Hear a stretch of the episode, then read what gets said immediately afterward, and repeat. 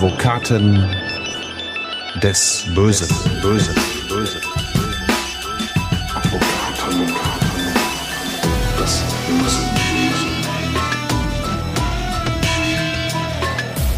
Und auch diesmal wieder herzlich willkommen zu Advokaten des Bösen, ein True Crime Podcast, in dem Strafverteidiger ihre eigenen wahren Fälle erzählen. Mein Name ist Simone Danisch, ich bin Journalistin, Radiomoderatorin und True Crime Fan. Es ist Teil 2 unserer Akte 5, in der wir über den Fall Gina Lisa Lofing sprechen. Und deswegen sitzt mir auch heute wieder Burkhard Benneken als Advokat des Bösen gegenüber. Hallo. Hallo Simone. Und jetzt gehen wir in Richtung Prozess. So, und für alle, die jetzt gehört haben, Moment mal, das ist ja Teil 2 und sich jetzt denken, dass sie ja noch gar nicht Teil 1 kennen, die machen jetzt am besten mal Stopp und wechseln eben dorthin rüber. Für alle anderen gibt es nochmal eine kleine Zusammenfassung. Schließlich liegen 14 Tage zwischen uns. Also es geht um veröffentlichte Sextapes rund um die ehemalige Germany's Next Topmodel-Kandidatin Gina Lisa Lofink, also einer der Promi-Prozesse, die du, Burkhardt, in deiner Karriere so hattest. Ein kurzer zeitlicher Abriss. Im Sommer 2012 gab es eben diese verhängnisvollen Nächte, diese verhängnisvolle Nacht, in denen Gina Lisa dabei gefilmt wurde, wurde, wie sie Sex mit Paolo und Mike hatte. So nennen wir diese Männer hier im Podcast. Sie veröffentlichten die Videos, nachdem sie sie mehreren Medien angeboten hatten, laut Gina Lisa ohne ihr Einverständnis. Und als sie dann auch noch die Videos gesehen hatte, stand plötzlich auch noch der Verdacht der sexuellen Nötigung und Vergewaltigung im Raum. Denn Gina Lisa sagt in dem Video mehrmals sowas wie Stopp und hör auf und dann folgte erstmal eine Odyssee, Burkhardt. Absolut, ja. Und ähm, wir haben im Teil 1 dann auch nochmal darauf hingewiesen, dass die Staatsanwaltschaft und die Richterin aus unserer Sicht äh, ja gemeinsam im Prinzip in Anführungszeichen gegen Gina Lisa gearbeitet haben, dass falsche, falsche Äußerungen, die sie gar nicht getätigt hat, einfach in den Strafbefehl, der gegen sie erlassen worden ist, eingegangen sind. Ne? Es wurde ihr unterstellt, dass Gina Lisa selbst gesagt hätte, äh, sie hätte mitbekommen, wie ihr K.O.-Tropfen gegeben mhm. worden seien. Dabei hat sie das, ist jedenfalls meine Auffassung, niemals geäußert. Mhm. Wir sind jetzt mehr als vier Jahre weiter. Es ist der 1. Juni 2016, der erste Prozesstag. Schilder uns mal, wie der ablief. An welchem Gericht sind wir überhaupt erst einmal? Ja, genau. Es ist so, dass ich äh, am Vortag auf dem Weg nach Berlin war. Das möchte ich noch erzählen. Mhm. Und zwar haben wir damals einen zweiten Verteidiger mit hineingenommen mhm. in die Sache, mit dem ich auch oft zusammen verteidige, den Christian Simonis. Und wir waren auf dem Weg nach Berlin. Die Stimmung ähm, war so, dass wir aufgrund des Vorgesprächs mit der Richterin wussten, die Richterin ist gegen Gina Lisa eingestellt. Sie wird auch mit an Sicherheit grenzender Wahrscheinlichkeit verurteilen. Trotzdem sind wir in den Kampf gezogen. Und wir haben dann auf dem Weg nach Berlin äh, aus dem Auto heraus noch mit der Richterin telefoniert und haben sogar noch gescherzt. Sie sagte dann, Mensch, äh, liebe Verteidiger, wisst ihr denn, wie viel, wie viel Pressevertreter da morgen kommen? Und haben wir gesagt, wissen wir auch nicht, aber es wird wahrscheinlich schon einiges los sein, weil wir auch schon einige Presseanfragen im Vorfeld hatten. Und weil Gina Lisa nun mal ein Promi ist. Mit Gina Lisa nun mal ein Promi ist und dann sagt sie, ja, und äh, hoffentlich haben wir auch ausreichend Wachtmeister da. Wenn nicht, äh, haben Sie denn vielleicht Bodyguards für Ihre Mandantin dabei? Wir kommen, wir kommen ohne Bodyguards. ähm, ja, aber Sie können dann ja sicherlich auch auch sie beide können dann ja im Extremfall auch Bodyguard für Gina Lisa spielen. Haben wir gesagt, Frau Vorsitzende, auch das können wir gerne zum Teil unserer Aufgabe machen, aber ich glaube nicht, dass das erforderlich ist.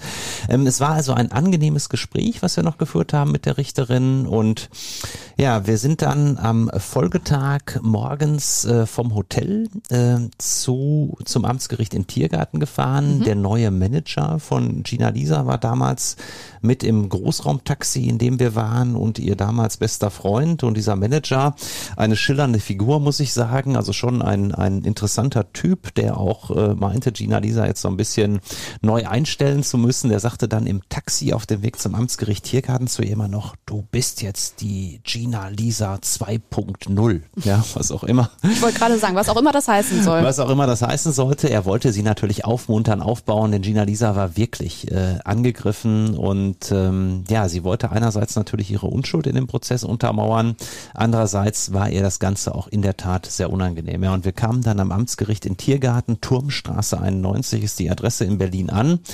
Äh, die Türen des Großraumtaxis gingen auf und dann gab es da schon eine Meute von unglaublich vielen äh, Kamerateams, von Journalisten, äh, von Zeitungsreportern, die äh, wirklich wie die Wilden hinter Gina Lisa her waren. Mhm. Äh, Frau Lofing, wie fühlen Sie sich? Frau Lofing, was haben Sie für eine Frisur? Ja, solche Fragen gingen da gleich los. Ähm, und ja, wir sind dann froh gewesen, als wir überhaupt erstmal im Gericht ankamen und es waren so um die geschätzt 30 Reporter, die an diesem ersten Prozesstag dabei waren. Mhm. Tja, und dann hatten mein Verteidigerkollege und ich gleich zu Beginn, als die Sitzung dann äh, endlich losgehen konnte, hatten wir gleich einen Antrag gestellt, nämlich dass das Strafverfahren gegen Frau Lofing eingestellt werden sollte. Denn man muss ja eins wissen, es ging um eine Tatnacht aus Juni 2012 und wir hatten jetzt genau vier Jahre später, nämlich Juni 2016, wo der Prozess anfing und dass ein Strafverfahren mit einem solch überschaubaren Vorwurf wie hier äh, insgesamt vier Jahre dauert, mhm. ist absolut ungewöhnlich. Das gibt's normal nie. Und das haben wir eindeutig auf die auch äußerst schleppende äh, und teils ja überhaupt gar nicht stattfindende Arbeit der Frau Staatsanwältin zurückgeführt und haben das dann in einen sehr deutlichen Antrag gleich zu Prozessbeginn äh, gegossen. Und den haben wir dann auch verlesen. Und da haben wir dann beantragt, dass das Strafverfahren wegen dieser langen Verzögerung äh, eingestellt werden sollte. Es gibt nämlich auch so einen Grundsatz, dass ein Strafverfahren in Deutschland beschleunigt durchzuführen ist. Und wir haben dann die ganzen Lücken und muss ich wirklich so sagen, schlampigen Vorgehensweisen der Frau Staatsanwältin, schlampig natürlich in Anführungszeichen gesetzt, aufgezeigt, ähm, dass teilweise monatelang gar nicht ermittelt wurde, dass einfach die Akte liegen gelassen wurde. Der Sachverständige hat sich dann ein halbes Jahr lang Zeit gelassen, obwohl er sein Gutachten über die K.O.-Tropfen äh, nach zehn Tagen angekündigt hatte und all diese Versäumnisse haben wir aufgelistet. Und das war der Punkt, wo es schon dann so losging, dass das bisher gute Verhältnis zu der Richterin kippte. Ja, mhm. wir haben etwas thematisiert, was absolut richtig war aus unserer Sicht. Das mhm. müssen, müssen wir auch machen als Strafverteidiger. Wir müssen auf diese Säumnisse hinweisen. Ähm, und da fing es dann so an, dass die Presse natürlich auch sagte, oh ja, das gibt's ja gar nicht. So lange kann doch so ein kleines Strafverfahren gar nicht an Bearbeitungszeit brauchen. Das ist doch ein Witz, was da passiert ist. Ähm, woran liegt das? Und ähm, tja, dann hat die Richterin schon da angefangen, in ihrem äh, Beschluss, mit dem sie dann die Einstellung des Verfahrens abgelehnt hat, äh, darauf hinzuweisen, dass ja äh, angeblich auch Gina Lisa daran schuld sei, weil sie, was auch stimmte, in der Tat mal zwei, drei Monate um einen Aufschub gebeten hatte, mhm. weil sie nicht nach Berlin vorher kommen konnte. Und äh, da ist uns schon aufgefallen, es wird nur das Negative zum Nachteil von Frau Lofink rausgesucht. Ja, dass die Frau Staatsanwältin monatelang nicht gearbeitet hat, das wurde mit keinem Ton erwähnt. Das wird einfach unter den Tisch fallen gelassen. Aber dass Gina Lisa mal zwei, drei Monate um Aufschub gebeten hatte, das wurde ihr jetzt vorgehalten. Mhm. Ja, also die hauseigene Arbeit sollte nicht angegriffen werden sondern ganz genau. Ja, man merkte gleich eine unheimliche Sensibilität. Äh, man war unheimlich, auf Deutsch gesagt, angewidert davon, dass die beiden Verteidiger sich hier trauten, auch noch vor der Presse, die natürlich groß darüber berichtete, diese von der Richterin ja angeblich so geschätzte Staatsanwältin zu kritisieren. Und man hält zusammen. Und deshalb musste man natürlich eins machen seitens der Justiz, man musste direkt zurückschlagen und die Schuld erstmal bei der Angeklagten suchen. Also war jetzt angeblich Frau Lofink mehr oder weniger schuld, dass die Strafverfahren so lange gedauert hatte, was ein absoluter Witz ist. Das muss man wirklich sagen. Naja, nachdem dann der Antrag abgelehnt war und die Stimmung schon so ein bisschen gegen uns gekippt war aufgrund dieses Antrages, äh, haben wir uns dann zur Sache geäußert mhm. und ich hatte es in Teil 1 erwähnt, Gina Lisa darf man, wenn man sie kennt, äh, und das meine ich überhaupt nicht verächtlich, darf man nicht reden lassen, weil sie so emotional ist, gerade bei diesen Vorwürfen. Und deshalb haben mein Verteidigerkollege und ich sie auch nicht selbst reden lassen, sondern wir haben für sie eine sogenannte Verteidigererklärung gefertigt, mhm. die ich dann vorgelesen habe. Und mhm. Daraus darf ich jetzt mal zitieren. Da hat dann Gina Lisa äh, zu den Vorwürfen Stellung genommen. Man nennt das Einlassung. Wenn mhm. sich ein Angeklagter oder hier eine Angeklagte zu den Vorwürfen der Anklageschrift erklärt, spricht man von Einlassung. Und mhm. Folgendes hat Gina Lisa über mich dann dort kundgegeben. Als allererstes möchte ich einmal sagen, dass ich schockiert bin, hier und heute als Angeklagte wegen dieser Sache zu sitzen. Ich kann bis heute nicht verstehen, warum gegen mich ermittelt worden ist und wie es zu dem Strafbefehl gekommen ist. Ich habe mir selbst überhaupt nichts vorzuwerfen und auch nach Durchsicht der Akte mit meinen Rechtsanwälten ist mir völlig unklar, weshalb sich das Verfahren nunmehr gegen mich richtet. Ich selbst sehe mich ausschließlich als Geschädigte dieses Strafverfahrens und habe mir überhaupt keine Vorwürfe zu machen. Im Gegenteil. Ich habe mich stets bemüht, ganz zurückhaltend und wahrheitsgemäß der Polizei, mit, Polizei Mitteilung zu machen über das, was mir widerfahren ist. Dass man mir jetzt daraus einen Vorwurf macht und den Spieß umdreht, ist für mich unbegreiflich. Insbesondere habe ich niemals irgendetwas bewusst wahrheitswidrig gesagt. Schon gar nicht habe ich irgendetwas bewusst wahrheitswidrig gesagt, um Ermittlungen gegen andere Personen damit zu beschleunigen oder zu verstärken.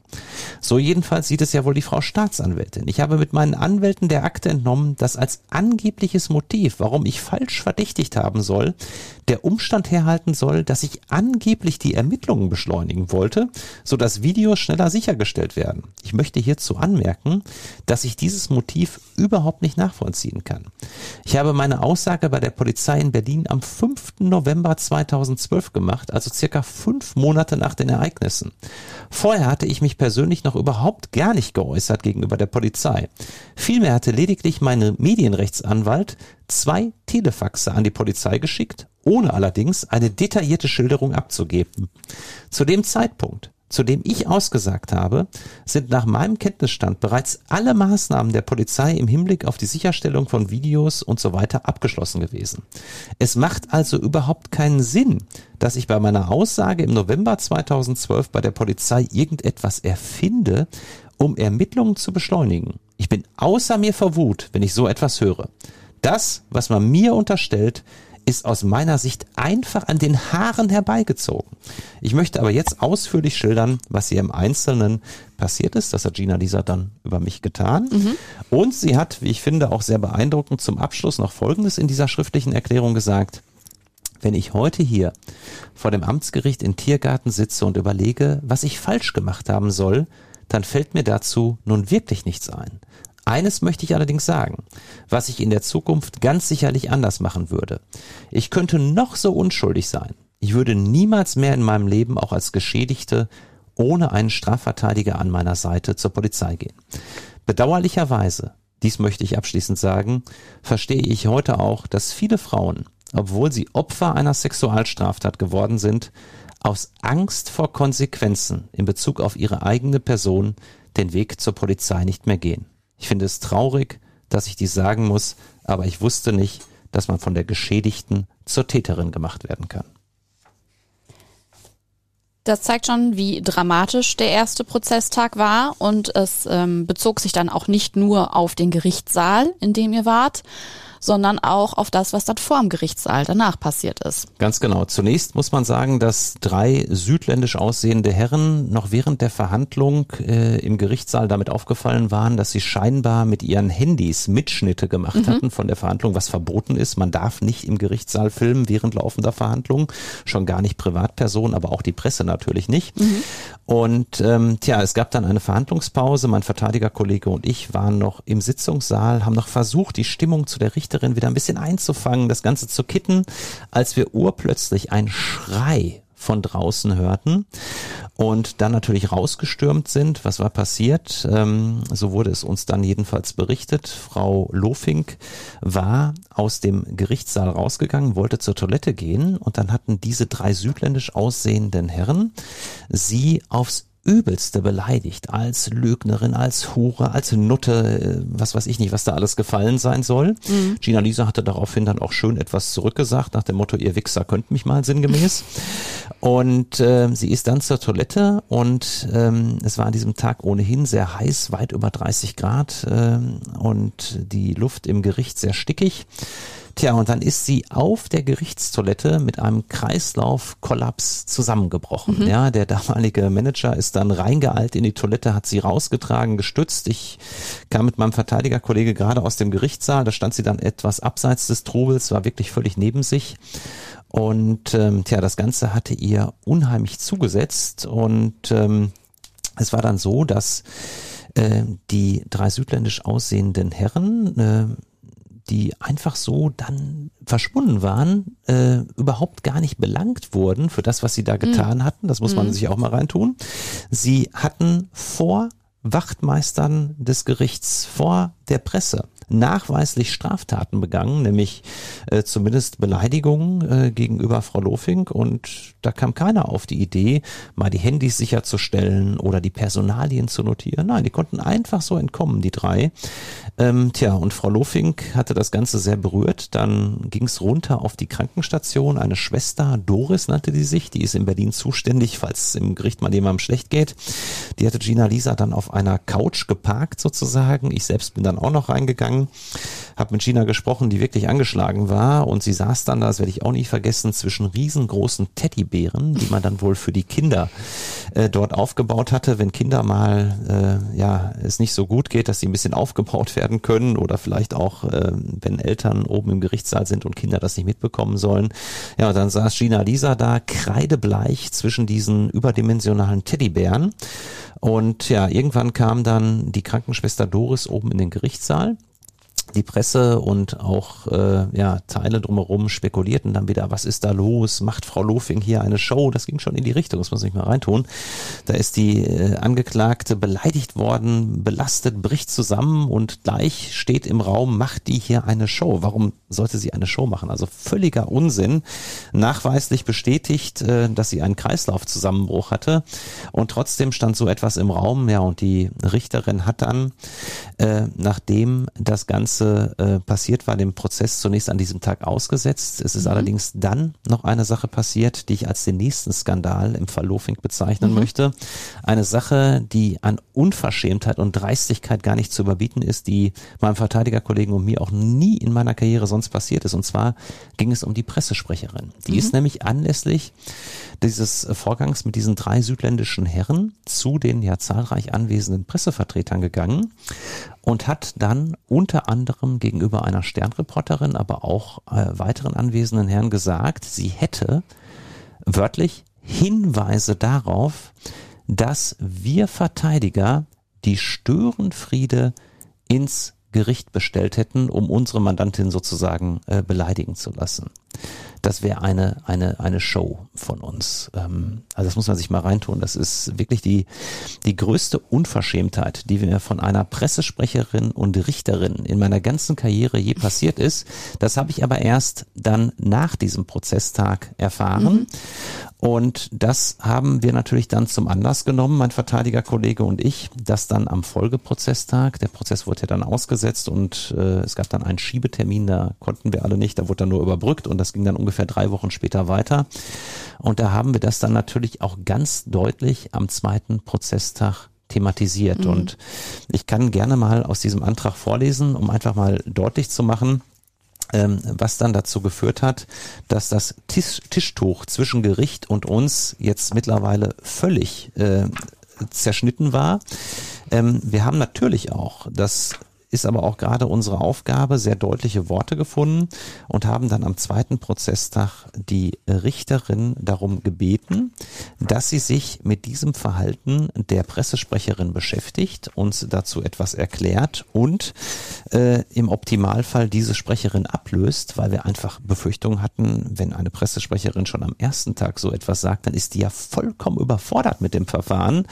Ähm, dann kann die ja äh, nicht ernsthaft hier weiterhin tätig werden werden, die ist ja sowas wie in Anführungszeichen befangen. Mhm. Ja, und deshalb haben wir dann folgenden Antrag formuliert. Und zwar wollten wir eine äh, schriftliche dienstliche Stellungnahme der Richterin zu dem Verhalten.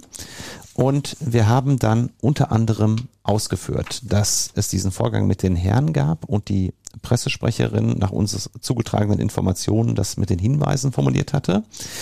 Ähm, und dann haben wir Folgendes festgestellt. Diese Unterstellung ist die größte Unverschämtheit, die den beiden Verteidigern in ihrer langjährigen, von zahlreichen hitzigen Strafverfahren umgebenen Karriere passiert ist. Die Gerichtssprecherin, also der in Anführungszeichen verlängerte Arm der Frau Vorsitzenden, teilt der Öffentlichkeit mit, dass die beiden Verteidiger heimliche Tonaufnahmen im Gerichtssaal sowie Beleidigungen der eigenen Mandantin in Auftrag gegeben haben sollen. Wir halten dieses Verhalten zudem für eine Straftat, zumindest für eine Beleidigung der beiden Verteidiger. Wir halten es womöglich aber auch genau für das Delikt, was das Amtsgericht Tiergarten unserer Mandantin vorwirft, nämlich einer Falschverdächtigung nach 164 Strafgesetzbuch. Sollte nämlich die Frau Gerichtssprecherin, der Frau Vorsitzenden und oder der Frau Staatsanwältin Mitteilung über ihre angeblichen, in Wahrheit wohl gar nicht vorhandenen Hinweise auf eine angebliche Anstiftung der Herren durch die Verteidiger offenbart haben, so dürfte hiermit unproblematisch einer zur Entgegennahme von Anzeigen zuständigen Person Mitteilung über die angebliche Begehung einer Straftat durch die Verteidiger gemacht worden sein. Für diesen Fall käme eine Bewertung des Verhaltens der Frau Gerichtssprecherin nach 164 Strafgesetzbuch in Betracht. Dabei betonen beide Verteidiger übereinstimmend, dass sie keinerlei Interesse an einer Strafverfolgerung der Frau Gerichtssprecherin haben. Es wird auch ausdrücklich kein Strafantrag gestellt. Wir wollten damit zum Ausdruck bringen, dass die Gerichtssprecherin nicht weiter im Amt bleiben darf. Wir haben die Richterin dazu aufgefordert und wir haben bewusst an dieser Stelle noch keinen Befangenheitsantrag gestellt, mhm. weil Befangenheitsanträge natürlich in der Regel dazu führen, dass Gericht und Verteidigung danach sich überhaupt nicht mehr verstehen. Mm. Ja, und das wollten mm. wir noch vermeiden. Wir haben immer wieder auch an dieser Stelle noch versucht, das Ganze einzufangen, aber die Justiz äh, hat absolut abwehrend reagiert und auch hier ist wieder das dann ins Spiel gekommen, so etwas wie Kantinensolidarität. Mhm. Wir halten ja alle zusammen, wir arbeiten unter einem Dach hier des Gerichts in Berlin. Wir sind ja Kollegen. Wir sind Kollegen und wenn dann die beiden bösen Verteidiger kommen und hier solche Missstände auch noch vor der Presse thematisieren, dann schlagen wir mit aller Härte zurück. Das ist das, was da passiert ist, das ist für mich ganz klar. Und äh, tja, das hat dann auch dazu geführt, dass natürlich unser Antrag sofort wieder abgelehnt mhm. wurde. Man hat eben seitens des Gerichts gesagt, das interessiert uns nicht. Die Pressesprecherin darf hier weiterhin alles machen, was sie möchte, so sinngemäß jetzt. Und äh, dann sind wir dazu übergegangen, Befangenheitsanträge gegen die Richterin zu stellen. Und mit aller Härte haben wir darauf hingewiesen, dass es nicht sein kann, dass eine Richterin eine solche Pressesprecherin im Amt lässt, die nachweisliche Lügen über uns Verteidiger verbreitet. Und tja, dann haben wir halt eben zu einem Mittel gegriffen, das natürlich dazu führt, dass das Verhältnis endgültig, sag ich jetzt mal, äh, zerrüttet ist und ähm, haben ein oder sogar mehrere Befangenheitsanträge gestellt. Mhm. Ein Befangenheitsantrag, das muss man vielleicht noch erklären. Genau. Ähm, ist eine äh, Besonderheit in der Strafprozessordnung. Man kann Richter und auch Schöffen, das sind die Laienrichter, wegen Besorgnis der Befangenheit ablehnen. Staatsanwälte kann man übrigens nicht wegen Besorgnis der Befangenheit ablehnen, aber bei Richtern geht das. Und dann muss man einen schriftlichen Antrag äh, stellen. Das haben dann mein Kollege und ich auch gemacht. Und man muss dann die Hintergründe schildern und darlegen, warum aus der Sicht eines objektiven Dritten in der Rolle des Angeklagten, das hört sich jetzt ganz juristisch an, Besorgnis besteht, dass dieser Richter unparteiisch ist, ja, jedenfalls nicht mehr neutral ist. Und das haben wir halt eben sehr ausführlich dargelegt und haben das Ganze auch glaubhaft gemacht und haben auch darauf bestanden, dass die Richterin uns noch ihre dienstliche Stellungnahme zu den Vorgängen zuleitet. Mhm. Naja, und ähm, dann ist dieser Befangenheitsantrag wie wir auch erwartet hatten, aufgrund der sogenannten Kantinensolidarität, einfach so natürlich abgelehnt worden mhm. nach dem Motto, damit müssen sie leben, das ist halt eben jetzt mhm. so. Ja, ähm, Es gibt einige schöne Beispiele, wo man mal erklären kann an dieser Stelle, wann ein Befangenheitsantrag äh, durchgegangen ist. Genau, für uns Laien einmal erklärt. Für den Laien einmal, genau. Zum Beispiel hat einmal ein Richter in einem Totschlagsverfahren äh, zum Angeklagten gesagt, es möge ihm seine tote Frau nachts vor Augen treten. Da war dieser Richter befangen und ist dann auch aus dem Verfahren äh, entfernt worden oder in einem anderen Verfahren. Es muss nicht immer an den Angeklagten gerichtet sein. Mhm. Es geht halt eben auch gegenüber den Verteidigern, was wir ja geltend gemacht haben. Da hat ein Richter mal geäußert, ihre erste Niederlage, Herr Verteidiger. Auch dieser Verteidiger, auch dieser Richter war dann befangen. Okay. Oder es sind auch schon mal äh, Richter mit Angeklagten Tennis spielen und anstiegend zum Essen äh, gegangen, ja. Und das geht natürlich auch nicht mhm. während eines laufenden Strafverfahrens. Und ganz beeindruckend fand ich auch eine Entscheidung des Bundesgerichtshofs. Da hat ein Vorsitzender Richter einer Strafkammer beim Landgericht mal auf Facebook ein Bild veröffentlicht, auf dem er ein T-Shirt mit der Aufschrift trägt, wir geben ihrer Zukunft ein Zuhause. JVA für Justizvollzugsanstalt. In Anlehnung an den bekannten Werbespruch. Genau. Und dann kommentiert mit, das ist mein, wenn du rauskommst, bin ich in Rente Blick. Also nach dem Motto, du wirst ewig zu sitzen haben, lieger Angeklagter.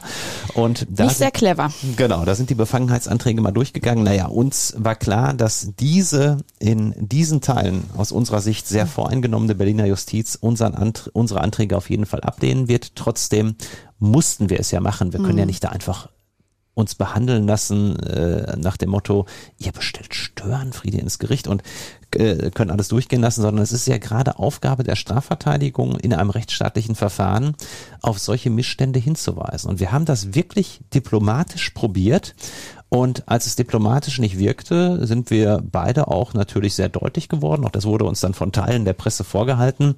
Da waren natürlich auch viele Pressevertreter, die, äh, naja, sich mit Strafverteidigung nicht auskennen. Und wenn ein Strafverteidiger mal auf den Tisch haut und mal deutliche Worte findet, was bei uns regelmäßig vorkommt, dann erleben das der, der ein oder andere Reporter schon als unseriös, obwohl es natürlich auch ein Mittel von Strafverteidigung ist. Und gerade wir, mein Kollege Simonis und ich aus dem Ruhrgebiet kommen, und man hier sehr gerne Klartext redet. Und das haben wir auch in Berlin gemacht. Aber wie gesagt, wir haben zunächst versucht, das noch diplomatisch zu lösen. Das ging nicht und dann sind wir natürlich auf diese Befangenheitsschiene gegangen und da war es dann natürlich endgültig vorbei. Ähm, jetzt war natürlich für die Justiz äh, äh, absolut Land unter, zumal dann auch noch in den Medien ein Artikel erschienen war, nämlich auf stern.de äh, Chronik einer angekündigten Schändung, ähm, wo wirklich völlig zu Recht in meinen Augen mit der Justiz sehr hart ins Gericht gegangen wurde, wo auf viele Missstände hingewiesen wurde. Und jetzt war man, das war unser Eindruck, bemüht, die äh, Medien zu beeinflussen. Ja, also auch namentlich die Gerichtssprecherin in eine Richtung nach dem Motto, schaut doch mal, was hier am Ende bei rauskommt. Ähm, die beiden Verteidiger machen hier eine Show und am Ende wird die Frau Lofing doch eh verurteilt. Das wurde nicht explizit so gesagt, aber es wurde mehr oder minder subliminal vermittelt.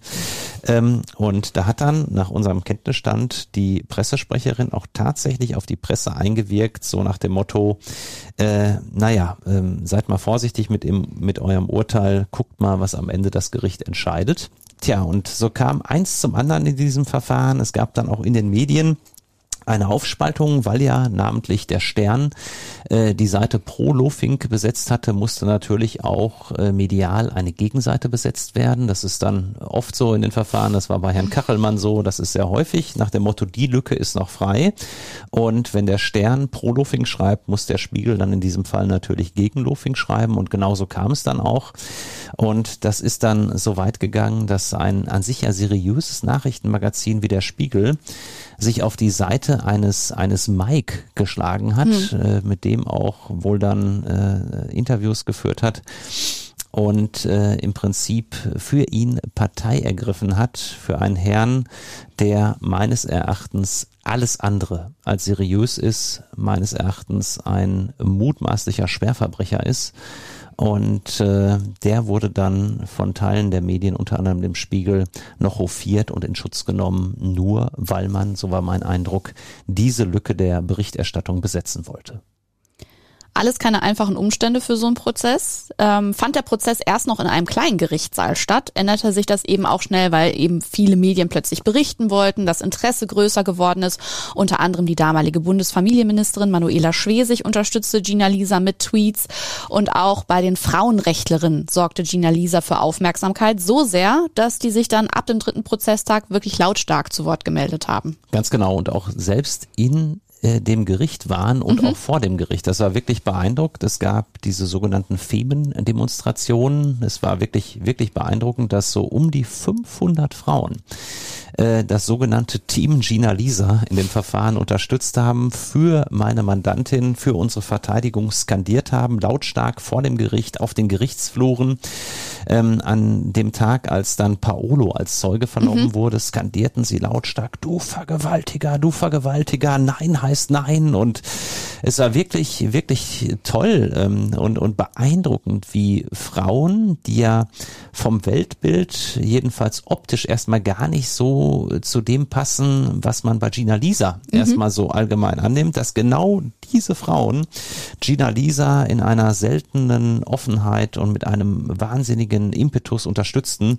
Das war sehr beeindruckend und dann sind mir noch zwei Bilder vor Augen. Zum einen gab es eine dieser Femen-Demonstrantinnen, die sich dann äh, auf dem Gerichtsflur vor den Wachtmeistern das Oberteil äh, auszog und dann oben äh, ohne äh, abgeführt wurde aus dem Saal. Ähm, fand ich irgendwie eine beeindruckende Situation. Natürlich war es auf dem Gerichtssaal nicht zugelassen, ähm, zeigte aber doch, wie deutlich man da für die Frauenrechte eintritt. Und zum anderen gab es dann in der Verhandlungspause eine Situation, wo Gina Lisa, mein Mitverteidiger und ich rausgingen, um etwas draußen gegenüber dem Gericht äh, zu essen. Und da standen dann äh, ja 500 Demonstrantinnen mit einer aufgebauten Bühne und baten dann tatsächlich Gina Lisa auf die Bühne. Und die hat Wow. sich auch nicht nehmen lassen, muss ich wirklich sagen, spontan, unvorbereitet das Mikro zu ergreifen, sich zu bedanken. Und die Frauen haben dann wirklich tosenden Applaus gespendet und äh, das hat Gina Lisa mir auch damals schon gesagt, also ohne diese Unterstützung hätte sie wahrscheinlich mittendrin in dem Prozess auf, aufgehört, weil ihr ja so viel Negatives widerfahren ist seitens der Justiz. Ähm, und die Frauen haben ihr wirklich eine unheimliche Kraft gegeben und äh, die Sprecherin dieser Frauen, die hat dann auch ständig bei mir angerufen und äh, haben wirklich auch noch interessante Theorien zu dem äh, uns mitgeteilt, was da wirklich passiert sein könnte, hatten auch Informationen, insbesondere über Mike, der sich dann wohl des Öfteren mal auch in Bordellen rumgetrieben haben soll. Und äh, all das haben wir dann hinterher auch in die Verteidigung mit einfließen lassen. Tja, und weil der mediale äh, Druck immer größer wurde, insbesondere auch nach unserem Antrag vom ersten Tag, ähm, dass die Staatsanwaltschaft ja hier ja regelrecht schlampig gearbeitet hatte aus unserer Sicht, äh, war es dann so, dass sich sogar der Justizsenator Berlins ja einmischte in dieses Verfahren, sich ohne unser Wissen die Akte hat kommen lassen und dann großspurig im laufenden Strafverfahren vor der Presse Erklärung ge- abgegeben hat. Er würde Partei ergreifen für die Staatsanwältin. Die hätte äh, besonders ordentlich ermittelt, sinngemäß. Und dann nahm der Justizsenator in einem laufenden Strafverfahren Stellung zu unseren von den Verteidigern gestellten Anträgen und ergriff für die Seite der Staatsanwaltschaft Partei. Das muss man sich einmal reintun. Daran merkt man auch einmal, wie, äh, auf Deutsch gesagt, angewidert, äh, um es nochmal harmlos auszudrücken, die Strafjustiz von dem Vorgehen der Verteidigung waren. Das hat den überhaupt nicht geschmeckt, dass wir das öffentlich thematisiert haben, dass wir absolut zutreffende Missstände aufgedeckt haben, das wollte man nicht. Und das hat dann tatsächlich dazu geführt, dass dieser Justizsenator sich eingemischt hat, was der nächste unglaubliche Skandal in dem Verfahren um Gina Lisa Lofing war. Irgendwann haben dann vor Gericht auch die beiden, wenn man so sagen möchte, Protagonisten der Sextapes äh, das Wort bekommen.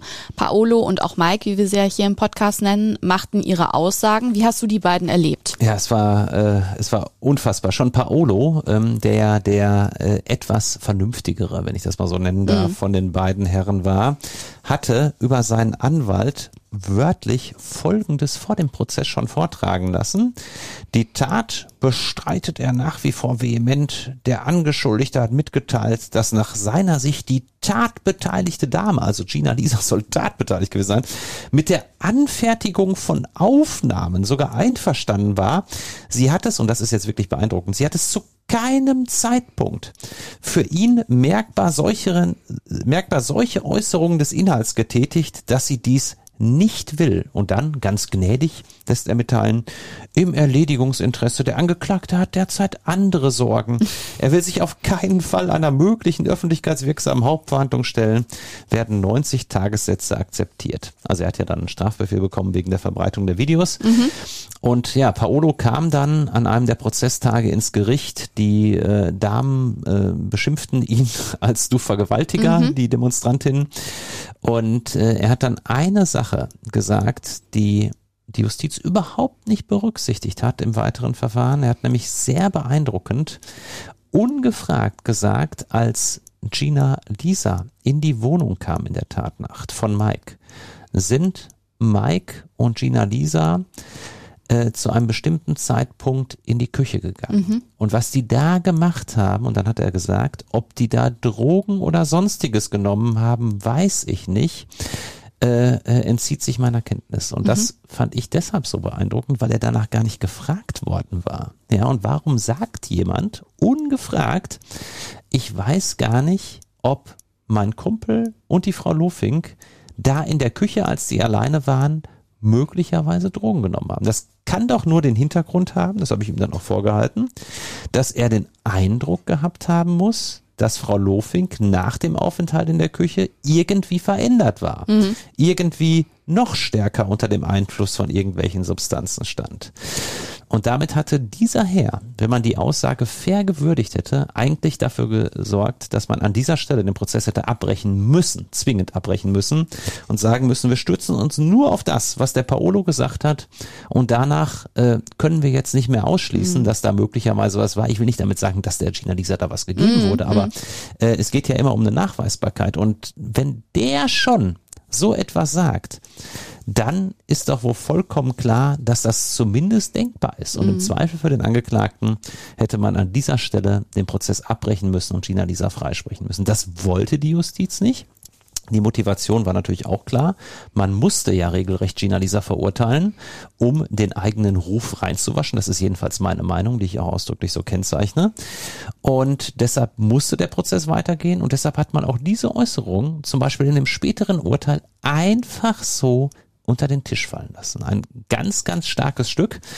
Tja, ähm, es ging dann weiter mit einem ganz beeindruckenden Auftritt, nämlich von Mike an einem weiteren Prozesstag. Und Mike ist ja derjenige, an dem Gina Lisa auch immer festgemacht hat, dass sie gesagt hat, ja, mit dem Paolo alleine, das hätte ich ja alles noch gewollt, aber mit dem Mike, nein. Ja, und schon gar nicht dann noch gefilmt.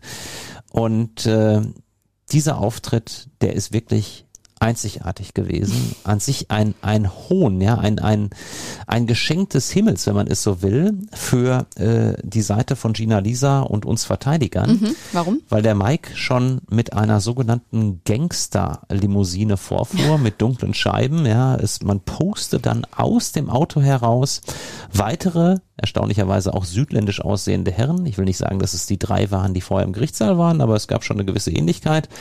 Saßen auch mit in diesem Auto. Und äh, man ließ sich dann fotografieren. Es gab dann sogar Werbeauftritte von Mike für ein produziertes Rap-Stück. Er nutzte also diesen Loafing-Prozess jetzt auch, um selbst äh, produzierte Musik zu vermarkten. Und was er im Gerichtssaal sich geleistet hat, das war wirklich mit das Härteste, was ich je erlebt habe. Und äh, ich muss das so deutlich sagen, dass man diesem Zeugen nicht ein einziges Wort glauben konnte, das äh, lag nun wirklich auf der Hand. Er trat dort auf und wirkte nicht nur auf mich, sondern insbesondere auf, auf den Gutachter, der mich darauf angesprochen hat, völlig zugedröhnt, als wenn er unter dem Einfluss von Betäubungsmitteln stand. Und danach haben wir Verteidiger ihn auch gefragt, haben Sie konsumiert? Sind Sie bereit, hier einen Drogentest zu machen? Und er sagte, nein, machen Sie doch hier einen Drogentest, äh, Herr Anwalt. Ne? Ähm, also auch unverschämt, wie er reagiert hat. Und der Sachverständige, der ja überhaupt nicht für Frau Lofink war, sprach mich dann an und sagte, Herr Bennecken, ähm, Ihre Fragen da, die können wir absolut aus Sachverständigen-Sicht nachvollziehen. Ähm, Ihr Eindruck ist sehr plausibel, denn allein schon, wenn man die Augen von Mike gesehen hat, dann wusste man, wenn man sich auskennt, da war ganz sicherlich etwas im Spiel, was man äh, allein mit einer normalen äh, Erkältung oder Bindehautentzündung nicht erklären kann. Ähm, tja, und es war dann so, dass Mike sich auch völlig in Rage redete. Äh, natürlich haben wir ihn hart befragt, mein Verteidigerkollege und ich. Und er sagte dann irgendwie sinngemäß sowas wie, ja, kann ja schon mal sein, dass auch eine andere Frau mich angezeigt hat. Äh, Wenn man mit mehr als 500 Mädels was hatte, dann kann schon mal ein bisschen was verrutschen. Ja, also auch in einer, in einer Ja. selten erlebten Dreistigkeit und Arroganz dieser Auftritt. Ja, wir hielten ihm auch mehrere in der Akte vermerkte Vorstrafen vor. Monitor. Ähm, und dann hatten wir ein absolutes Fund in der Tasche, was sich erst während des laufenden Gerichtsverfahrens ergeben hat. Es hatte sich nämlich eine Dame, Melanie nennen wir die mal hier, äh, bei uns gemeldet über die Managerin von Frau Lofink. Und die hatte gesagt, ähm, ja, sie hat die Berichterstattung in den Medien, insbesondere auch unsere Auftritte im Sat1 Frühstücksfernsehen verfolgt und hat dann auch diesen Herrn, der ja dann auch irgendwann äh, Interviews gab, diesen Mike gesehen. Und sie hätte mit diesem Herrn fast genau das gleiche erlebt vor rund elf Jahren wie Frau Lofink. Oh. Und äh, ja, das hatten wir in der Hinterhand und ähm, ohne dass wir äh, genau wussten, wie sagt jetzt diese Dame aus, ähm, hatten wir sie für den Tag in den Gerichtssaal bestellt, an dem auch Mike da war und Mike wurde dann gerade ja von uns vernommen und dann habe ich gesagt, ja, kennen Sie denn eine Melanie? Waren Sie mal äh, in dem sogenannten Kuhdorf? Das ist eine, eine Örtlichkeit äh, des Nachtlebens auch in der Nähe von dem Maxim. Äh, nee, sagt mir gar nichts, kenne ich nicht. Ja, und ähm, er hat also alles abgestritten, überhaupt mit dieser Dame jemals irgendwie in Kontakt getreten zu sein. Der Anwalt äh, von Mike, äh, ist der Rechtsanwalt Gerlach, ist meines Erachtens Berlins bester Strafverteidiger. Der wandte sich also wirklich während der Zeugenbefragung teilweise lachend von seinem eigenen Mandanten ab, nach dem Motto, das ist ja wirklich, also so wirkt es auf mich, das ist ja sowas an peinlich, was mein Mandant hier erzählt. Und ich betone das deshalb so, weil die Richterin sich ja hinterher unter anderem auf diesen Mike in ihrem Urteil gestützt hat. Und das ist für mich heute ein, einer der größten Skandale, den ich je bei der Justiz erlebt habe, dass diese, diese Lachnummer von Mike, so möchte ich es nennen, äh, ernsthaft äh, eine Richterin äh, überzeugen konnte. Das ist für mich unbegreiflich und auch nicht mit normalen Dingen zu erklären. Naja, jedenfalls war es dann so, dass Mike äh, wirklich völlig angeschlagen und als absolut äh, unglaubwürdig erscheinend äh, den Gerichtssaal verließ und dann zauberten wir halt eben unsere Melanie aus der Tasche, die ja mutmaßlich Gleiches erlebt oder sehr Ähnliches erlebt haben sollte mit Mike wie Gina Lisa. Und dann passierte der nächste Skandal. Ähm, die Staatsanwältin sagte, interessiert mich nicht. Wie bitte? Ja, interessiert mich nicht. Äh, sinngemäß natürlich. Ähm, ich muss diese Zeuge nicht hören. Und da muss ich ehrlich sagen, ähm, dass so etwas denkbar ist, man kann es gar nicht fassen. Ja, in jeder anderen Sitzung, in jedem anderen Gerichtssaal in Deutschland, in jedem anderen Verfahren wäre spätestens jetzt eine Staatsanwältin auf die Idee gekommen, einen Haftbefehl gegen Mike anzustrengen. Man hätte sicherlich noch die Aussage von Melanie abgewartet, aber hätte schon mal darüber nachgedacht, ob man Mike möglicherweise jetzt schon vorläufig festnehmen lässt. Diese Staatsanwältin hat aber nicht daran gedacht, Mike jetzt möglicherweise zu verhaften, sondern ihr Interesse war, das interessiert mich nicht. Ich möchte die Zeugin Melanie, die fast gleiches wie Gina Lisa überhaupt äh, erlebt haben soll, noch nicht einmal als Zeugin hören. Unfassbar. Darf sie Un- das einfach sagen, dass sie die nicht hören möchte, die Zeugin? Sie darf theoretisch alles, nur es macht natürlich Mhm. auch deutlich, wie sie mit dem Fall umgegangen ist. Ja, es ist wirklich einer der größten Skandale, äh, den ich je erlebt habe in einem Strafverfahren, dass eine Staatsanwältin alles dafür tut, dass eine Angeklagte ja nicht entlastet wird, dass sie alles negativ auslegt, Mhm. überhaupt nichts sieht, was für die Angeklagte spricht. Ähm, das ist wirklich eine, eine Dreistigkeit und Unverschämtheit gewesen, wie sie in dieser Form absolut anormal ist. Wie gesagt, ich kenne so viele Staatsanwältinnen und Staatsanwälte, die in dieser Situation genau gegensätzlich reagiert hätten. Ich behaupte, es hätten fast alle anderen Staatsanwälte in Deutschland gemacht, nur diese Staatsanwältin nicht. Naja, sie hat dann äh, zum Glück bei der Richterin kein Gehör gefunden. Da muss ich die Richterin ja ausnahmsweise mal loben. Sie hat dann tatsächlich, weil die Richterin natürlich auch gemerkt hat, die müssen wir hören. Das ist ja vollkommen klar, ist ja ein ganz entscheidendes Indiz. Wenn der Mike fast das gleiche mit einer anderen Frau gemacht hat, dann ist ja logisch, äh, dass Frau Lofink hier freizusprechen ist. Und was kommt dann? Dann kommt Melanie, die Zeugin aus dem Bundesumweltministerium, ganz, ganz äh, seriöses Mädchen oder Frau, muss ich sagen, mittlerweile Mitte 30. Und die hat dann eine ganz beeindruckende Aussage gemacht, die ich äh, in Teilen mal hier vorlesen möchte. Ich habe getrunken und kann mich ab da an nichts mehr erinnern. Ich bin am nächsten Tag in meiner Wohnung mit Mike aufgewacht. Ich war benebelt und hatte Schmerzen wie nach heftigem Sex. Meine Handys waren aus. Ähm, sie hat also sinngemäß geschildert, dass sie in diesem Kuhdorf war, auf den Mike getroffen sei, hätte ihr einen Drink in die Hand gedrückt und danach, direkt nach diesem Drink, setzt es bei ihr aus. Sie weiß nichts mehr. Mhm und wacht am nächsten Morgen in ihrer Wohnung auf, hat Schmerzen im Analbereich, Mike liegt neben ihr und feiert sich noch mehr oder weniger dafür, dass es doch so eine so heiße Nacht gewesen sei. Und sie findet, äh, weil sie ihre Tage hatte, ihren Tampon unter dem Bett, was sie gesagt hat, was sie nie macht, dass sie irgendwie den Tampon rausnimmt und das Bett schmeißt.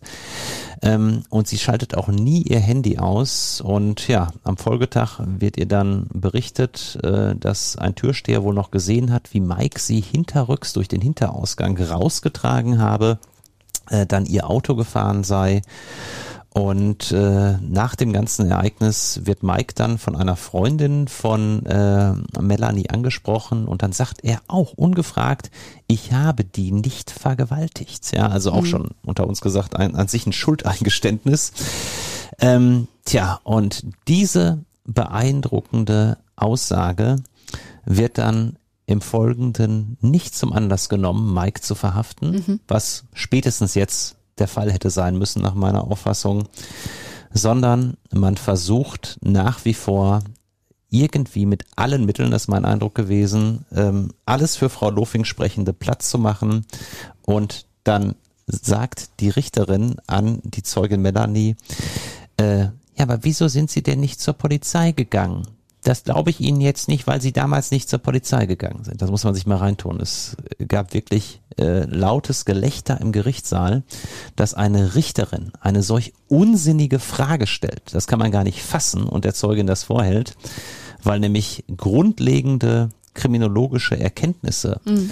zu Sexualstraftaten diese Frage im Prinzip ja gar nicht zulassen, ja, weil nämlich in der Regel ohnehin nur maximal fünf Prozent aller Sexualstraftaten in Deutschland angezeigt werden. Das mhm. muss man auch mal sagen. Und mhm. Frauen größte Hemmungen haben aus den verschiedensten Motiven. Und dann fragt diese Richterin, wieso sind sie nicht zur Polizei gegangen und hält ihr vor, dass sie aus dem Grund dieser Dame nicht glauben würde. Also das ist wirklich abenteuerlich, muss man sagen, was da passiert ist in dem Verfahren gegen Lofink. Da haben wir Verteidiger mit Frau Lofink diesen Trumpf in der Hand und man sieht dann, was da gemacht wurde. Es wurde einfach alles platt gemacht. Mhm. Einfach platt gemacht, was für Frau Lofing sprach. Das ist der nächste Punkt, wo man an der Stelle den Prozess gegen Frau Lofing hätte zwingend abbrechen müssen, mhm. wo man zwingend hätte sagen müssen, äh, wir sprechen Frau Lofing frei und an dieser Stelle hätte man den Mike wegen Vergewaltigung, nicht zum Nachteil von Frau Lofing, darüber rede ich nicht, aber zumindest zum Nachteil äh, der Zeugin Melanie aus meiner Sicht zwingend anklagen müssen. Das ist aber nicht geschehen, da kommen wir gleich nochmal drauf zurück. Es kam anders und zwar so, wie die Richterin es eigentlich schon vor dem Prozess angekündigt hatte. Ähm, für Gina Lisa gab es am Ende ein Urteil, 80 Tagessätze, a 250 Euro. Genau, es gab noch einen Sachverständigen, der wohlgemerkt, das muss ich auch noch sagen, die Aussage von Melanie als Lehrbuchbeispiel mhm. für die Gabe von K.O.-Tropfen bezeichnet. Hat gesagt, das, was die Melanie hier gesagt hat, ist genau das, was typischerweise bei Opfern von K.O.-Tropfen auftritt. Äh, aber auch das hat überhaupt keinen mehr interessiert. Es steht noch nicht mal im Urteil. Mhm. Ja, es ist also ungeheuerlich, dass das einfach unter den Tisch gefallen lassen wird.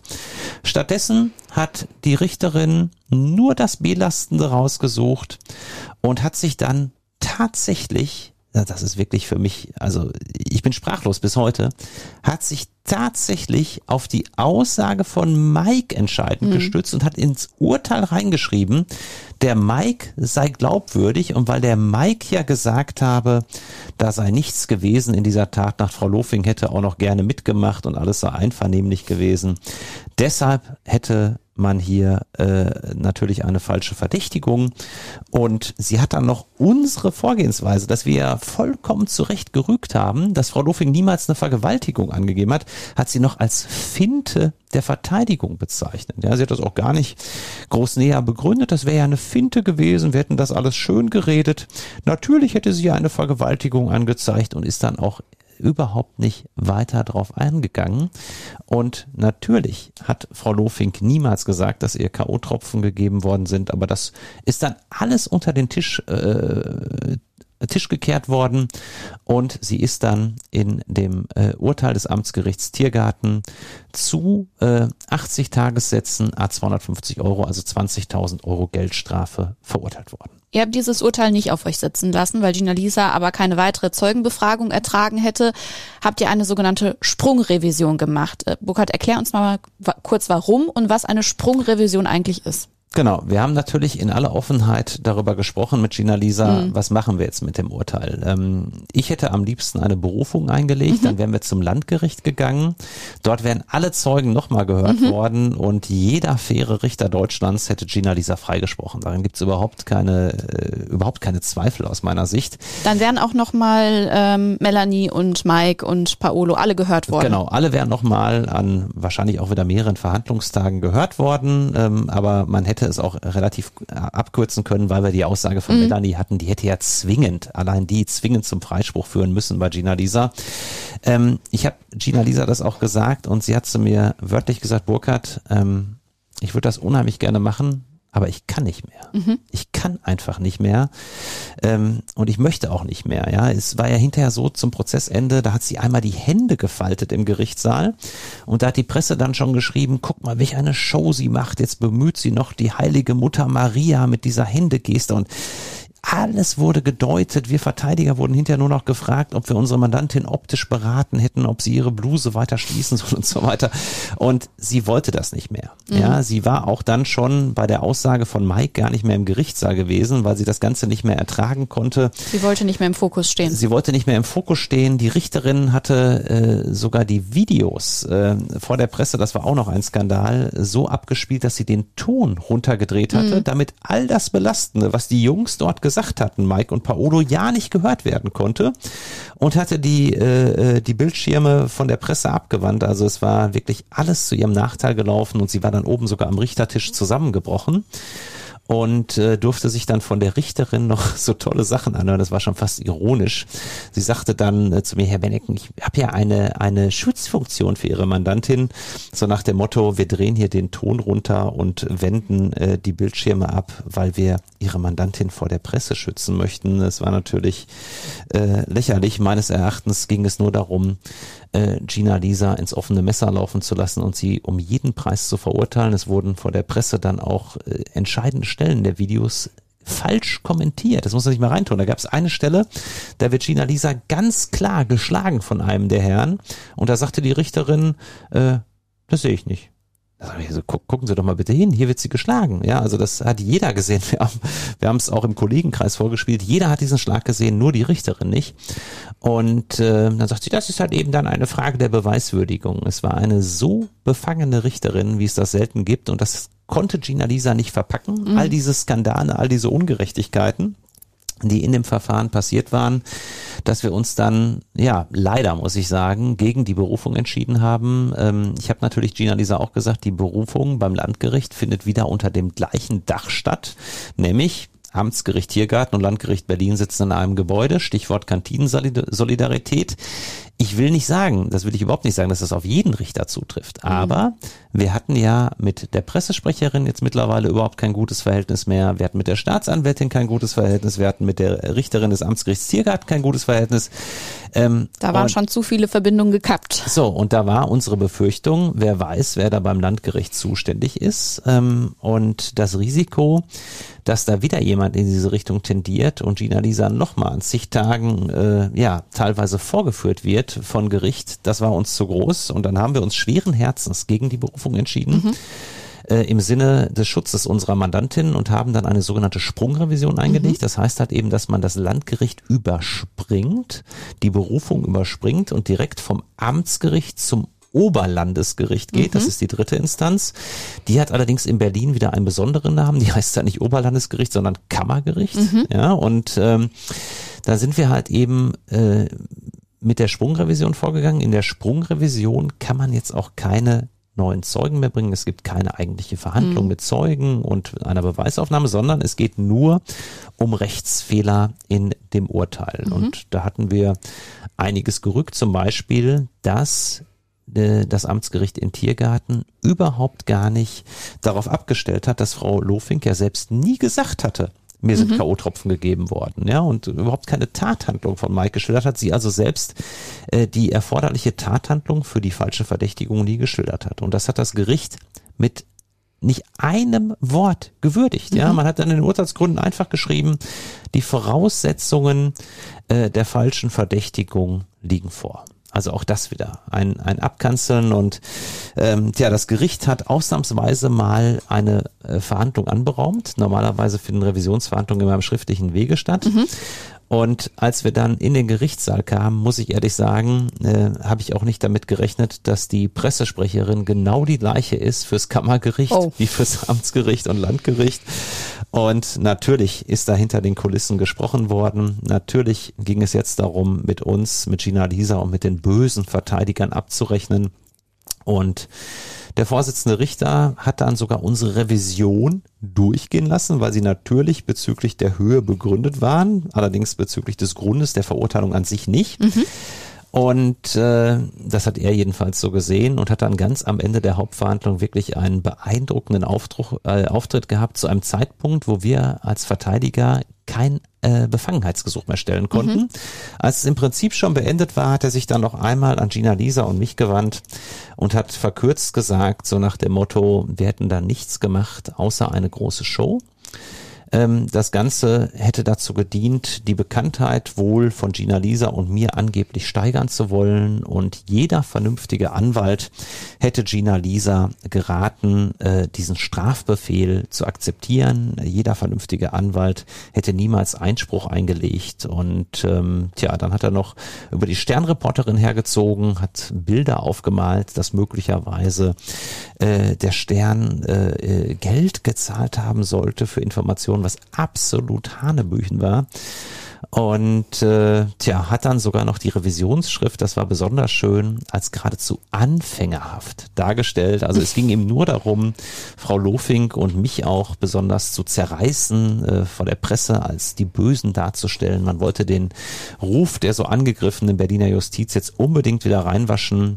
Und da hat dieser Vorsitzende dann ja einen Auftritt gehabt, wo ich sagen muss, das war Deutschlands befangenster Richter aller Zeiten.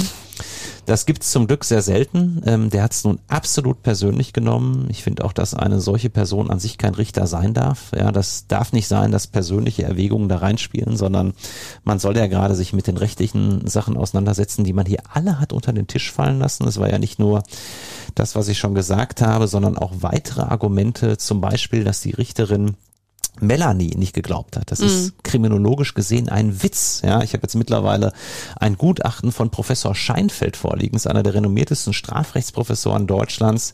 Der hat äh, festgestellt, dass äh, dieses Urteil absolut falsch ist. Ja, dass ähm, die Aussage von Melanie insbesondere absolut äh, glaubhaft ist und dass es unbegreiflich ist, dass die Richterin Aussagen trifft, äh, die auf einem Niveau sind, ja, wirklich eines, eines juristischen Laien, der wirklich die Grundzüge nicht mitbekommen hat. Ja, ich kann mal aus dem, aus dem Gutachten Ja, erklär mal kurz vorher, wer der Herr Scheinfeld überhaupt ist. Genau, der Professor Scheinfeld ist äh, Strafrechtsprofessor an der Universität Mainz, ganz renommiert. Und den habe ich gebeten, im Vorfeld dieses Podcasts sich die Akte Lofing noch einmal anzuschauen. Insbesondere das Urteil und auch die Aussagen der einzelnen Zeugen und hat mit dem Kopf geschüttelt. Ja, und das ist einer der renommiertesten Strafrechtler überhaupt. Der hat gesagt, das gibt's nicht. Die haben euch da mehr oder weniger in Anführungszeichen über den Leisten gezogen, denn so schlecht kann gar kein Gericht sein, äh, dass man solche, solche Dinge schreibt, wie hier passiert sind. Ja, sobald es darum geht, äh, dass die Aussage von Melanie falsch gewürdigt würde, hat er gesagt, dass zum Beispiel die Urteilspassage setzt sich hinsichtlich Melanie in Widerspruch zum aktuellen Stand der Forschung. Dieser Forschungsstand zum Anzeigeverhalten von Sexualstraftatopfern hat den Gesetzgeber in Teilbereichen sogar zur Änderung des Strafgesetzbuchs und zur Verlängerung der Ruhenszeit der Verjährung bewogen. Obwohl es zahlreiche nachvollziehbare Gründe für das Opfer gibt, eine Sexualstraftat nicht oder erst nach Monaten oder Jahren anzuzeigen, kann die Richterin des Amtsgerichts Tiergarten für das späte Anzeigen der Zeugin Melanie keine plausiblen Gründe erkennen, sondern zieht gerade mit dem Anzeigeverhalten der Zeugin die Unglaubwürdigkeit ihrer Aussage in Zweifel. Ein solches Einfordern von nachvollziehbaren Erklärungen für das Anzeigeverhalten eines Opfers ist geradezu der Lehrbuchfall für die Gefahr einer Sekundärviktimisierung, dass also Opfer nochmal zum Opfer werden. Ein Opfer muss sich dafür rechtfertigen, dass es nicht leicht zur Polizei gegangen ist und sich dann an bestimmte Personen und nicht an die Strafverfolgungsbehörden äh, gewandt hat. Dabei ist seit Jahren bekannt und für jeden nachvollziehbar, dass es gerade den Opfern von Sexualdelikten viel leicht, leichter fällt, Schicksalsgenossinnen ins Vertrauen zu ziehen, als ihnen fremde Vertreterinnen oder Vertreter des Staates.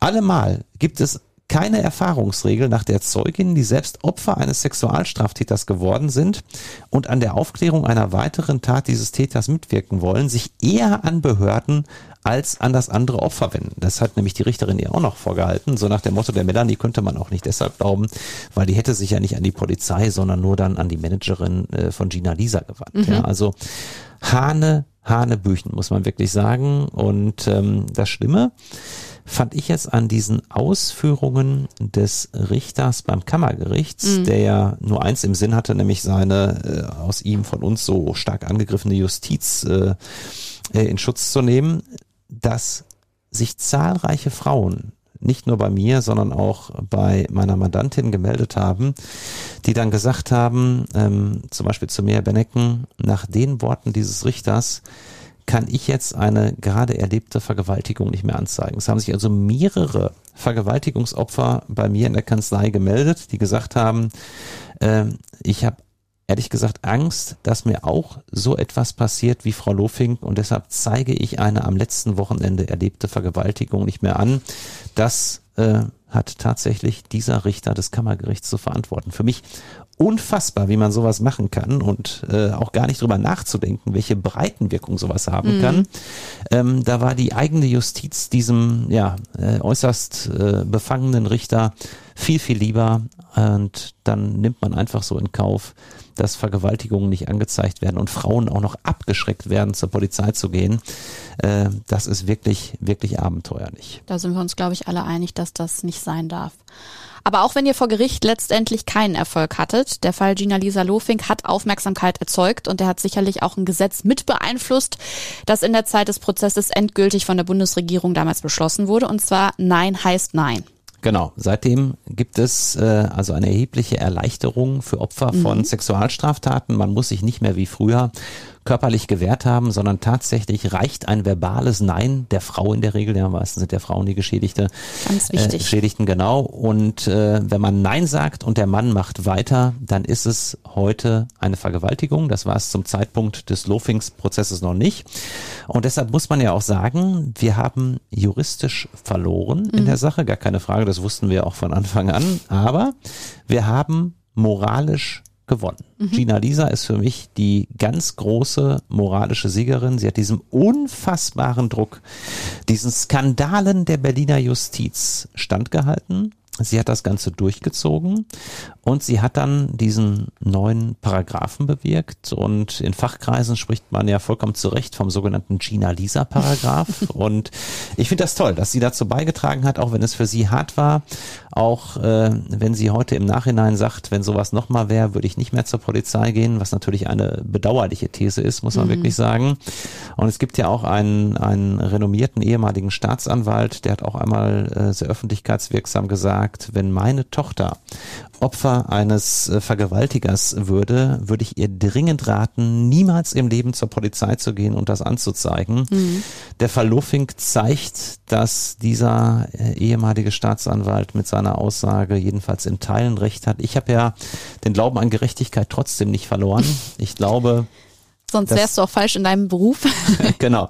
Ich glaube, das ist wirklich ein absoluter Ausnahmefall. Eine äußerst ungünstige Konstellation von einer Staatsanwältin, die das Einmaleins des Strafrechts in meinen Augen nicht beherrscht, von einer Richterin, die völlig voreingenommen war, unbedingt ihren Strafbefehl vor der Presse retten wollte und ein, ja, wie von Sinnen schimpfenden Richter beim Kammergericht, der einfach nur den äh, Ruf der Berliner Justiz wieder reinwaschen wollte. Das ist eine absolute Ausnahme, das gibt es normalerweise Weise nicht. Und deshalb kann ich immer nur sagen, wenn jemand wirklich eine Sexualstraftat erlebt hat, der muss sich natürlich gut überlegen, ob er zur Polizei geht. Mhm. Der muss wissen, dass es harte Befragungen gibt, insbesondere durch uns Strafverteidiger im Gerichtssaal. Da wird man oft in die Mangel genommen bis zum Abwinken. Das muss einem klar sein. Aber ich habe trotzdem die Hoffnung, dass sich Frauen durch das Verfahren Lofink trotzdem ermutigt sehen, zur Polizei zu gehen, weil dafür genau Gina Lisa gekämpft hat, auch wenn sie, wie gesagt, juristisch nicht gewonnen hat. Sie hat diesem Druck standgehalten. Sie ist die moralische Siegerin und das ist die Hoffnung, die auch Gina Lisa hat, dass sich das irgendwie für andere Frauen gelohnt mhm. hat und nicht gerade so auswirkt wie dann bei einigen Fällen, wo dann äh, Frauen aufgrund dieser Aussage des Richters beim Kammergericht von Vergewaltigungsanzeigen abgehalten werden. Was der größte Skandal des ganzen Verfahrens ist, äh, das muss ich dann noch abschließend sagen, ist, dass die Melanie, die Zeugin aus dem Bundesumweltministerium, äh, durch ihre Aussage natürlich dann dazu beigetragen hat, dass die Staatsanwältin mhm. ein neues äh, Ermittlungsverfahren eingeleitet hat gegen Mike.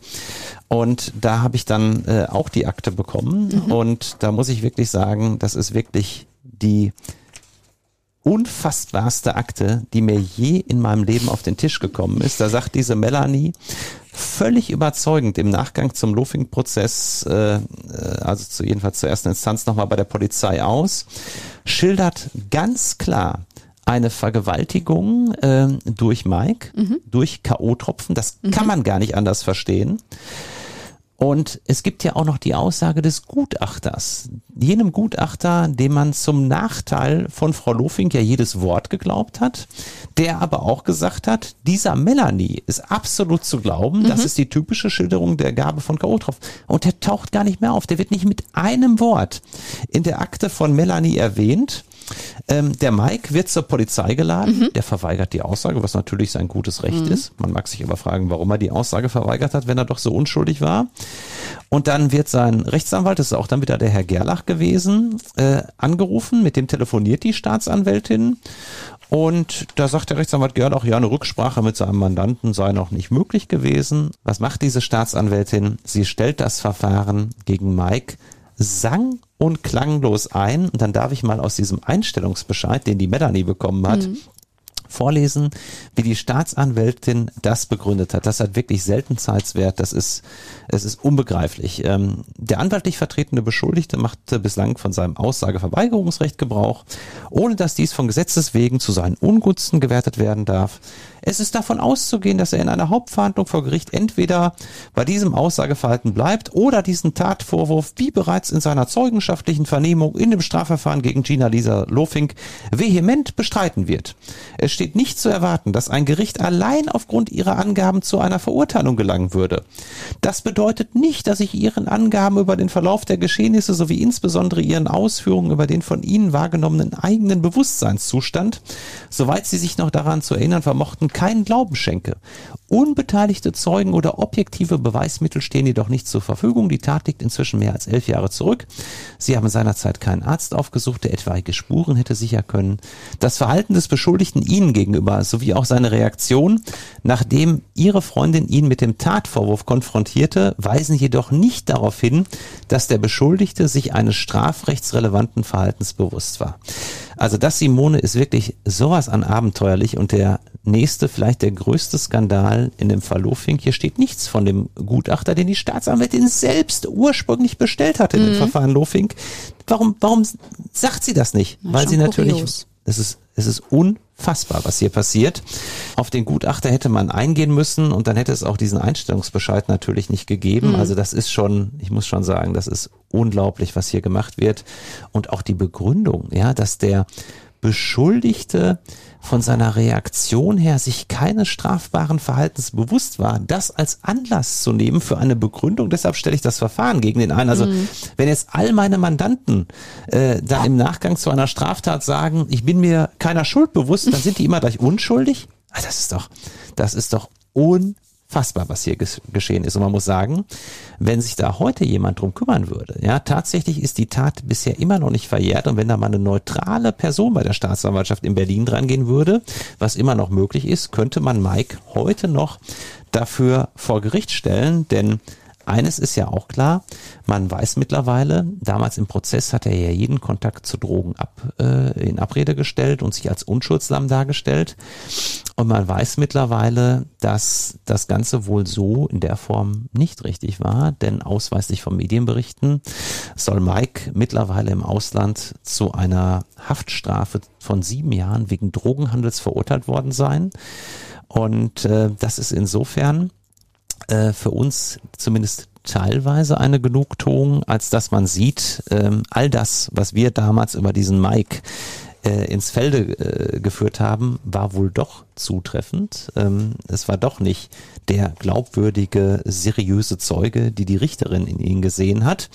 Und tatsächlich hat auch die Melanie, der Managerin meiner Mandantin damals, nachdem sie diesen Einstellungsbescheid der Staatsanwaltschaft bekommen hat, eine SMS geschickt und hat darin geschrieben, ich glaube an Gerechtigkeit. Irgendwann wird auch Mike seine gerechte Strafe bekommen.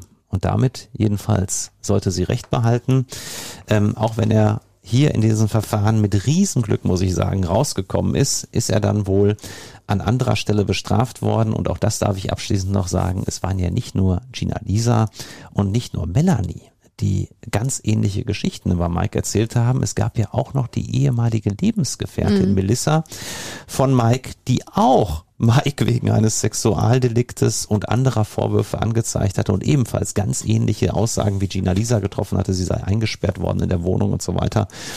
Ähm, und auch das hat die immer gleiche Staatsanwältin alles einfach platt gemacht. Es ist nicht so, wie Medien teilweise berichtet haben, dass Paolo und Mike freigesprochen worden mhm. seien. Nein, es gab nie ein Gerichtsverfahren, weil die immer gleiche Staatsanwältin allen drei Frauen, die unabhängig voneinander, obwohl sie sich nicht kannten, über ein und den gleichen Herrn fast genau das gleiche erzählt hat, nicht geglaubt hat. Was diese Staatsanwältin verbockt hat, das ist wirklich so unfassbar und das gehört an sich bestraft. Äh, ich setze das natürlich bewusst als Meinung, damit die Staatsanwältin nicht gegen mich noch ein Verfahren einleitet, was ich ihr durchaus zutraue.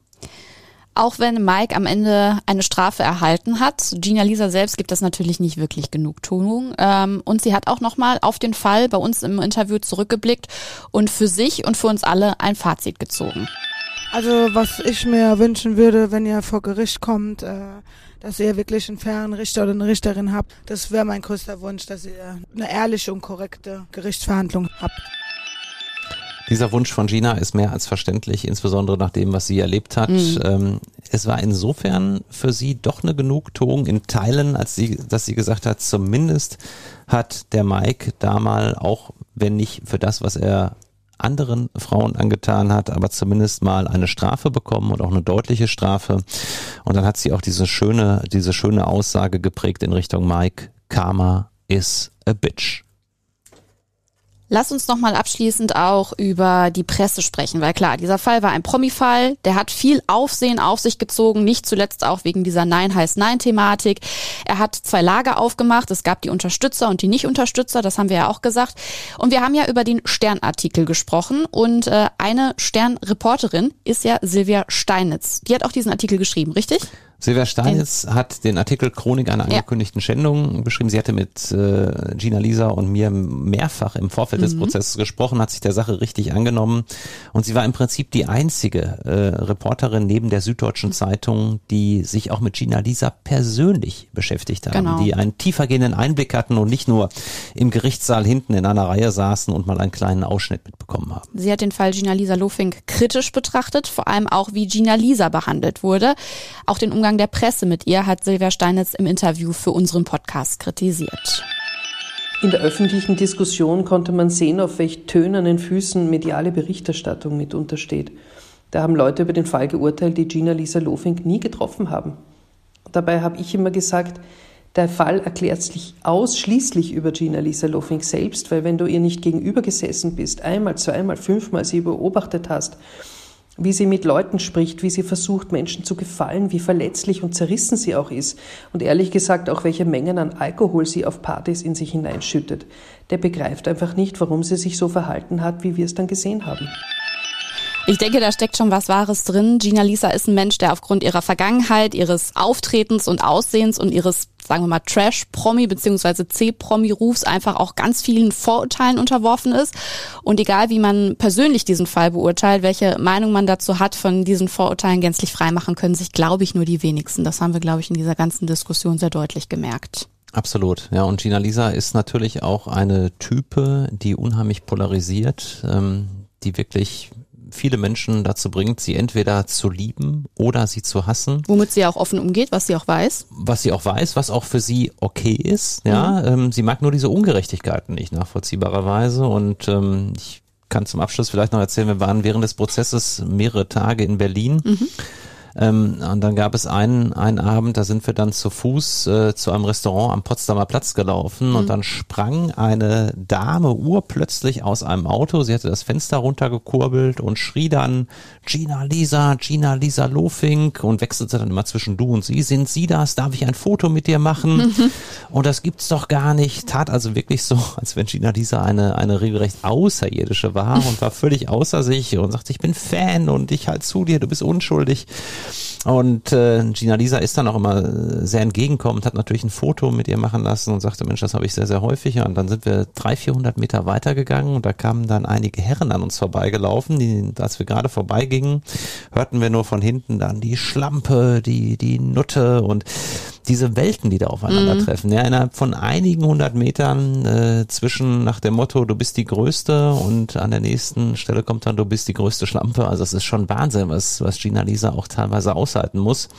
Ähm, das ist in ihrem Fall schon, muss man wirklich sagen, besonders extrem. Natürlich haben Prominente viele Vorteile und müssen dann auch gewisse Nachteile in Kauf nehmen. Dass allerdings eine Person so krass polarisiert wie Gina Lisa habe ich noch bei keiner anderen prominenten Person erlebt. Und damit schließen wir unsere bislang dickste Akte hier bei Advokaten des Bösen. Das erste Mal haben wir uns über zwei Teile hinweg mit einem Fall beschäftigt. Bevor wir aber zum Abschluss kommen, wollen wir unsere Tradition natürlich nicht übergehen und dir auf deinen Schreibtisch schauen, Burkhard. Welche Akte liegt da denn aktuell oben auf?